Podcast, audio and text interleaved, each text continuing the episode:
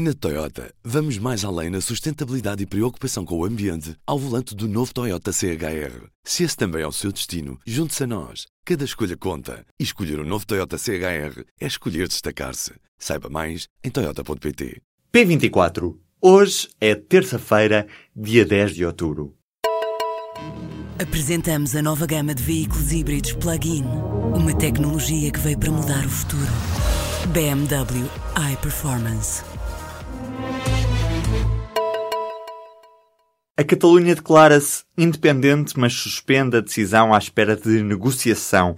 Puigdemont no Parlamento Catalão na tarde desta terça-feira para dizer que vai cumprir o resultado do referendo do dia 1 de outubro. El mandat del poble que Catalunya esdevingui un estat independent em forma de república. Não se falou em declaração unilateral, falou-se em independência, sim, e também em diálogo. S'han posat en marxa diferents iniciatives de mediació, de diàleg i de negociació a nivell nacional estatal e internacional. Puigdemont criticou ainda a posição do governo de Rajoy, alegando as condições mais do que difíceis em que se realizou o referendo, referindo ainda a intervenção policial que muito contestou.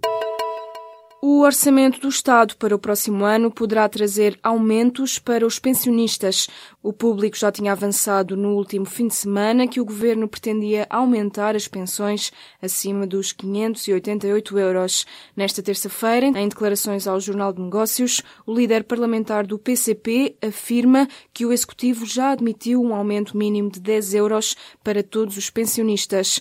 O aumento funcionará com base na atualização anual e no valor da inflação, ou seja, nos casos em que a atualização das pensões já resulta num aumento superior a 10 euros, o limite mínimo não terá efeito. Mais de 40% dos trabalhadores a recibos verdes enquadrados na Segurança Social em novembro do ano passado declaravam uma remuneração mensal de 210 euros, número que está a preocupar o governo. Nesse mês, havia cerca de 305 mil trabalhadores independentes distribuídos pelos 11 escalões de rendimentos. No documento a que o público teve acesso, o Executivo alerta que a percentagem muito elevada de trabalhadores independentes tem vindo a constituir carreiras contributivas com remunerações de referência muito baixas, conduzindo-os a uma proteção social de mínimos. Paciência é o que pede a Sofluz aos passageiros. Depois de uma manhã conturbada na estação do Barreiro, com ligações canceladas, passageiros sem transporte para Lisboa e pessoas a se sentirem mal, a Soflusa convocou uma conferência de imprensa para pedir paciência aos utilizadores dos barcos. A empresa pede que sejam evitadas as viagens entre as 8 e as 9 da manhã. Como justificação estão as contenções financeiras dos últimos anos que obrigaram a que a reparação e manutenção da frota se reduzisse ao mínimo e só fosse realizada agora. O FMI reviu em alta as suas previsões para a economia mundial e Portugal está entre os países da zona euro que mais surpreenderam.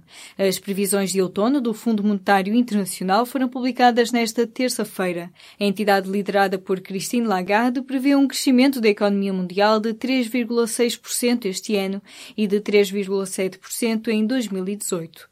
No caso da zona euro, a revisão em alta foi mais significativa e Portugal foi o quinto país que mais se destacou na melhoria do desempenho registado dentro da zona euro. O FMI está mais otimista em relação à evolução da economia mundial, mas alerta para o risco de excesso de confiança. A CGTP convocou os trabalhadores do setor público e privado, jovens, reformados e desempregados, para uma grande manifestação nacional em Lisboa a 18 de novembro. O líder da estrutura sindical anunciou a manifestação nesta terça-feira. Arménio Carlos explica que esta é uma luta pela valorização do trabalho e dos trabalhadores, pela conquista de direitos e pelo combate às injustiças e desigualdades sociais. O líder sindical anunciou ainda uma petição nacional contra a precariedade. O Porto está entre os cinco favoritos a acolher a Agência Europeia do Medicamento. Um estudo encomendado pela Associação Comercial do Porto coloca a cidade portuguesa no topo dos candidatos para a relocalização da agência, a par de Amsterdão, Copenhaga, Estocolmo e Viena. O estudo apresentado nesta terça-feira foi encomendado pela Associação Comercial do Porto à consultora internacional Ernst Young, comparou as 19 cidades candidatas. A Agência Europeia do Medicamento tem sede atualmente em Londres, de onde terá que sair em 2019 Covid-19 na sequência do Brexit. A eventual relocalização da agência no Porto criaria 5 mil postos de trabalho diretos e receitas fiscais da ordem dos 165 milhões de euros, de acordo com o presidente da Associação Comercial do Porto, Nuno Botelho. O principal ponto fraco da cidade são as acessibilidades e as ligações aéreas. As exportações aumentaram 14,3% em agosto e as importações subiram 12,8% em relação ao mesmo mês do ano passado. Apesar disso, o déficit da balança comercial de bens agravou-se, aumentando 201 milhões de euros em termos homólogos. De acordo com a informação divulgada pelo INE nesta terça-feira, as exportações de Portugal para os países da União Europeia subiram 10,7%. Para fora da União Europeia, subiram 23,3%. Na Europa, a Espanha, a Alemanha e a França são os principais parceiros comerciais de Portugal, representando um total de quase 80 80% das trocas comerciais portuguesas. Portugal vai criar um centro cultural português em Berlim para promover a língua e a cultura portuguesas e contribuir para o reconhecimento da imagem do país na Alemanha. Estas atividades eram desenvolvidas até agora pela secção cultural da Embaixada Portuguesa na capital alemã. O despacho que determina a criação do centro cultural foi publicado nesta terça-feira em Diário da República, assinado pelos ministros dos Negócios Estrangeiros e das Finanças. De acordo com o Instituto Camões, Portugal dispõe de centros ou secções culturais a funcionar em 16 países. Sabres de luz, batalhas espaciais, naves e novas criaturas, vilões e mentores são os ingredientes do novo trailer do oitavo filme da saga principal Star Wars, que foi lançado na madrugada desta terça-feira, hora de Portugal. As reações são sobretudo positivas. Nas redes sociais, a hashtag The Last Jedi é um dos temas do momento. Por exemplo, no Twitter tem mais de 360 mil menções. No YouTube, o trailer já registra mais de 4 milhões de visualizações.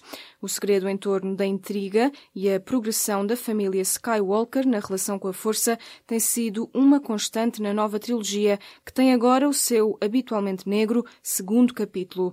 O filme Os Últimos Jedi, tradução portuguesa, estreia a 14 de dezembro e espera-se que seja o campeão de bilheteira do ano. Na Toyota, vamos mais além na sustentabilidade e preocupação com o ambiente ao volante do novo Toyota CHR. Se esse também é o seu destino, junte-se a nós. Cada escolha conta. E escolher o um novo Toyota CHR é escolher destacar-se. Saiba mais em Toyota.pt.